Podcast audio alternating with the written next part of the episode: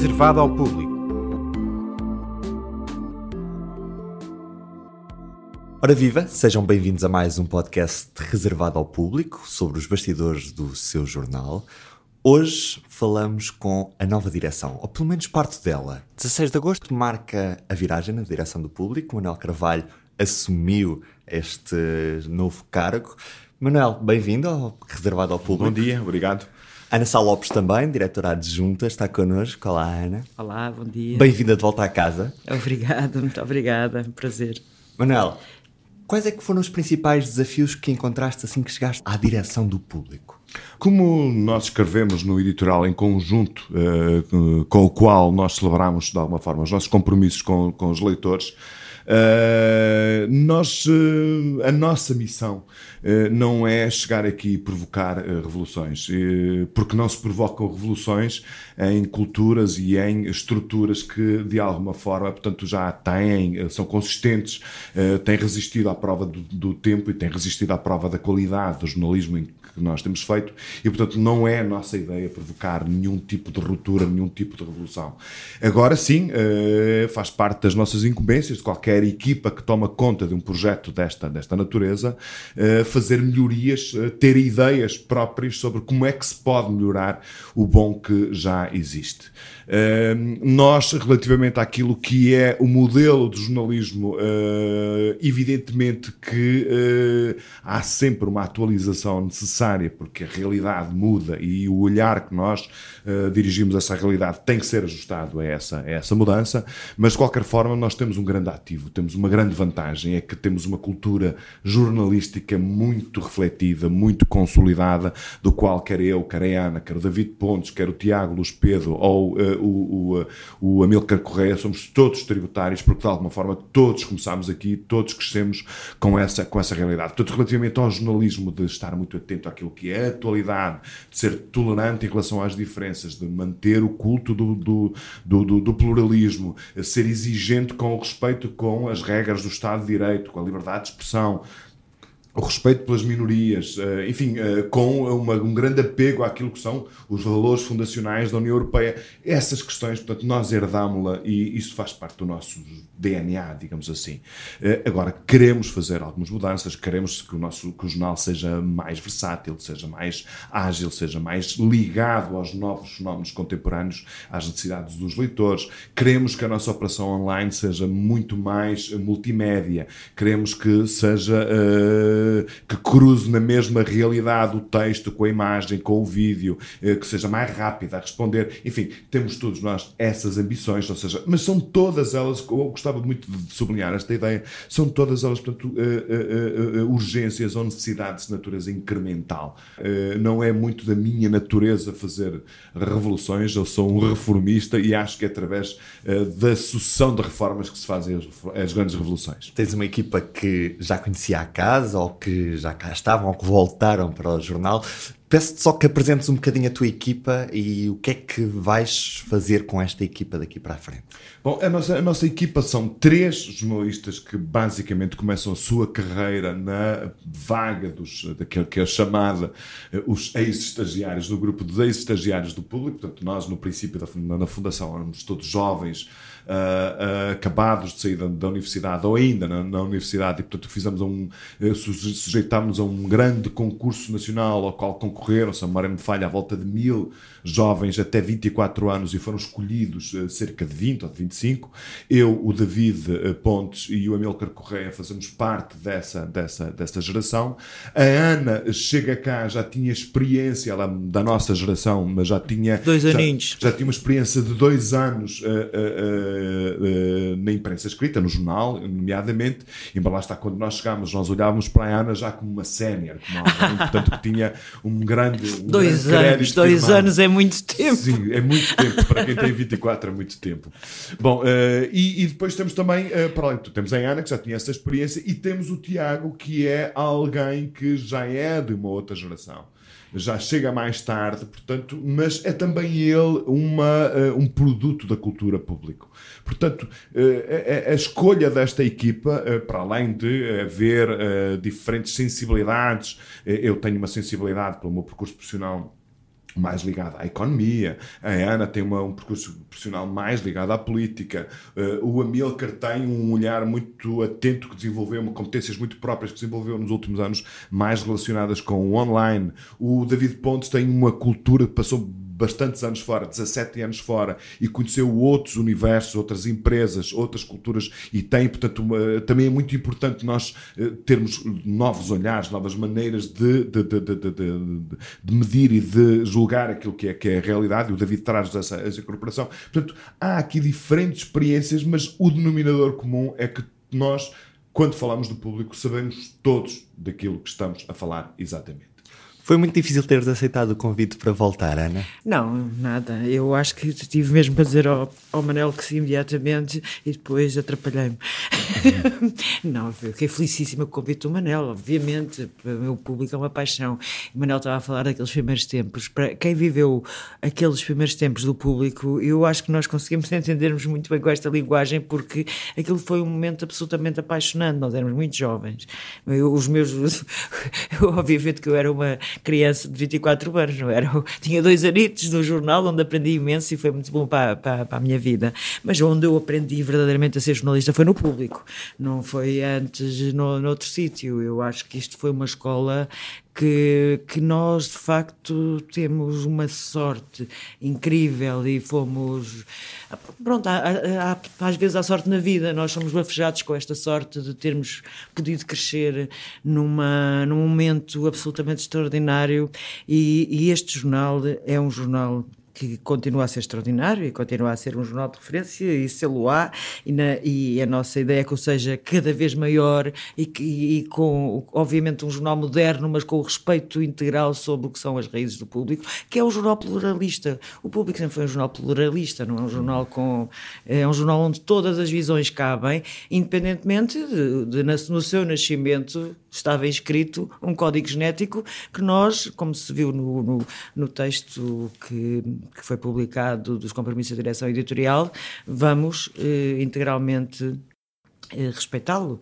Eu acho que não aceitei uma hora, aceitei duas horas depois o convite do Manel, porque fiquei absolutamente feliz por ele me ter convidado. Nós vivemos num tempo de transformação da imprensa, se bem que a transformação acaba por acontecer sempre, todos os anos, todos os dias, porque o mundo é feito de mudança, lá dizia o poeta. Mas hoje temos um contexto em que o Diário de Notícias deixa de ter uma edição diária em papel, em que há jornais a apostarem mais no online. Pergunto se a edição em papel ainda continua a ser uma prioridade, se há um novo olhar para o online, como é que vai funcionar esta dinâmica este dinamismo entre estas duas realidades? A edição em papel é fundamental eh, e o público eh, não vai aplicar a edição em papel diária. Eh, isso ficou claro que para nós a edição em papel é. Agora, Claro que vamos ter que. Se, houve uma revolução em marcha nos últimos anos, que é a revolução do online, e nós vamos entrar nela e vamos entrar nela cada, com toda. Uh, já lá estamos. Já lá estamos, já lá estamos e vamos. E, vamos, e, e, e, será uma, é uma área que cada vez vamos ter que desenvolver mais, porque. Uh, uh, a edição em papel é sem dúvida o, uma referência, mas hoje em dia já não podemos uh, olhar como online como se fosse uma. Elas as duas trabalham em conjunto, vivem em conjunto. Eh, não, não, não é o online. O online não é uma coisa que se deve. Ainda há muito estigma do online ser uma coisa de segunda. Não é de segunda, o online é de primeira. Aliás, é o primeiro a dar notícia. E é o nosso. O, o dar em primeiro lugar a notícia será sempre a nossa, a nosso, o nosso objetivo. Portanto, e é o online que dá em primeiro lugar. Raramente, de vez em quando, o papel dá, e ótimo, ainda bem que dá, mas muitas vezes é online.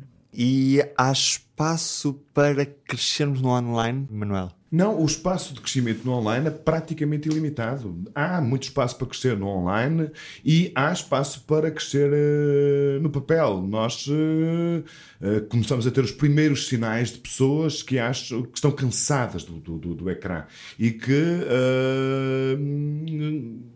que são capazes de olhar para o formato do papel como qualquer coisa de vintage, qualquer coisa de, de muito mais relaxado, muito mais uh, afastado daquilo que é o ritmo uh, do mundo uh, digital. O, papel tem para nós uma grande vantagem, é que nos obriga a, como é um espaço finito, obriga-nos a uma organização e a uma visão do mundo muito mais refinada do que o online. O online, portanto, como espaço infinito, não há uh, um número de páginas e de determinado, nem um número de caracteres determinado. Uh, é, apesar de tudo, mais fácil de, de, de conceber do que o, que o, papel. O exercício de nós termos, de olharmos para um espaço limitado, finito termos que escolher prioridades, o que entra, o que é que não entra, o que é que está mais espaço, o que é que não está espaço. A lógica da primeira página, ou seja, o que é que nós temos aqui dentro que de facto é mais importante, é um exercício que nos continuará a. Uh, dar mais condições para olharmos para aquilo que é a edição uh, online com outro tipo de, de reflexão e de exigência. Portanto, eu acho que a, a lógica de espelho entre a edição papel e a, e, e a edição online uh, uh, existe e é, e é, útil para, para quem pensa, como nós temos o dever de pensar todos os dias sobre aquilo que são os, as nossas prioridades. Mas, no essencial, eu julgo que a discussão, quando se fala de jornalismo, e se tenta criar uma espécie de oposição entre o online e o papel, eu acho que essa oposição é completamente artificial. Uma boa notícia é uma boa notícia no papel ou no online. Uma reportagem magnificamente bem escrita uh, por um dos nossos repórteres é uma grande reportagem magnificamente bem escrita, seja no papel ou, ou no online. Uma grande fotografia é uma grande fotografia no papel ou no online. Portanto, uh, e nós que temos os pergaminhos de ter grandes repórteres, de grandes jornalistas, de fazermos grande reportagem, de fazermos investigação. O nosso desafio é uh, manter, portanto, esse nível de exigência nos dois, nos dois suportes. E uh, se o conseguirmos, uh, enfim, tudo se tornará mais fácil, porque eu continuo a acreditar, apesar da crise que nós vivemos, eu continuo a acreditar que o jornalismo, a boa informação, é uma necessidade, é um bem público, é uma necessidade social. Uh, e uh, haverá sempre lugar para os melhores, apesar de, enfim, uh, seja uma lástima que a diversidade dos mídia que nós conhecemos quando chegamos à profissão, nos anos 90, estar-se a reduzir para mim, como jornalista e como cidadão, é uma perda muito grande. Mas eu continuo a acreditar que nesta seleção natural cada vez mais exigente e cada vez mais competitiva, os eh, bons jornais e os bons jornalistas continuam a ter eh, uma grande, um grande futuro à sua frente. Portanto, mais importante e a aposta está no conteúdo e não na forma como damos o conteúdo. Completamente. O essencial, o essencial é fazermos bom jornalismo, grande jornalismo. Todos os jornais do mundo que fazem bom jornalismo e grande jornalismo eh, têm resistido, apesar de tudo, melhor àqueles que não são capazes de o fazer. E o público hoje tem todas as condições para fazer esse grande jornalismo? Temos, uh, temos um acionista estável que nos dá toda a margem de independência editorial. Uh, temos, de longe, uh, na minha opinião, e não digo isto apenas porque estou a jogar em casa, temos a melhor equipa de editores, a melhor equipa de jornalistas, a melhor equipa de fotógrafos, a melhor equipa de videastas e, portanto, temos todas as condições para sermos bem-sucedidos. Se algo correr mal, é evidentemente que o grande responsável é um pouco como no futebol, é o treinador.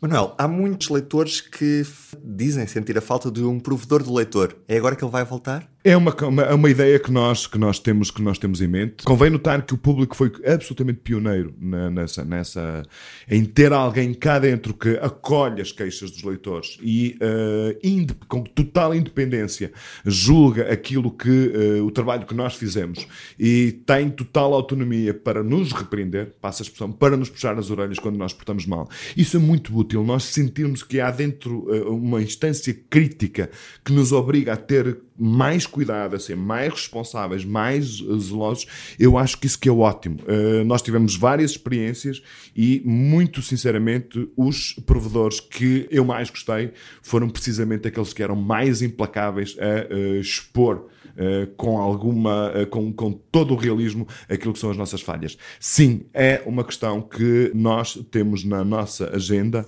e que esperamos em breve ter notícias para dar nesse, nesse domínio, sendo que é muito difícil encontrar uh, alguém que seja capaz de ser um bom provedor, alguém que conheça os mídias por dentro e que tenha uma autonomia total, que seja capaz de perceber que a notícia está correta ou não está correta, que uh, uh, está equilibrada ou não está equilibrada, se responde ou não responde àquilo que, é, que está em cima da mesa. É uma escolha muito difícil, a prova disso é que nós tivemos alguns provedores que não foram experiências tão bem uh, sucedidas como era de ver, uh, mas, mas sim, é uma, uma questão que nós gostávamos de colocar a nossa, na, na, na, nossa, na nossa agenda. Ana, quais é vão ser as prioridades para os próximos tempos? Uh, obviamente, como disse o Manel, a minha área ficarei mais ligada à política. Não, neste momento, obviamente que a grande prioridade é saber como é que a geringonça se desenvencilha do orçamento.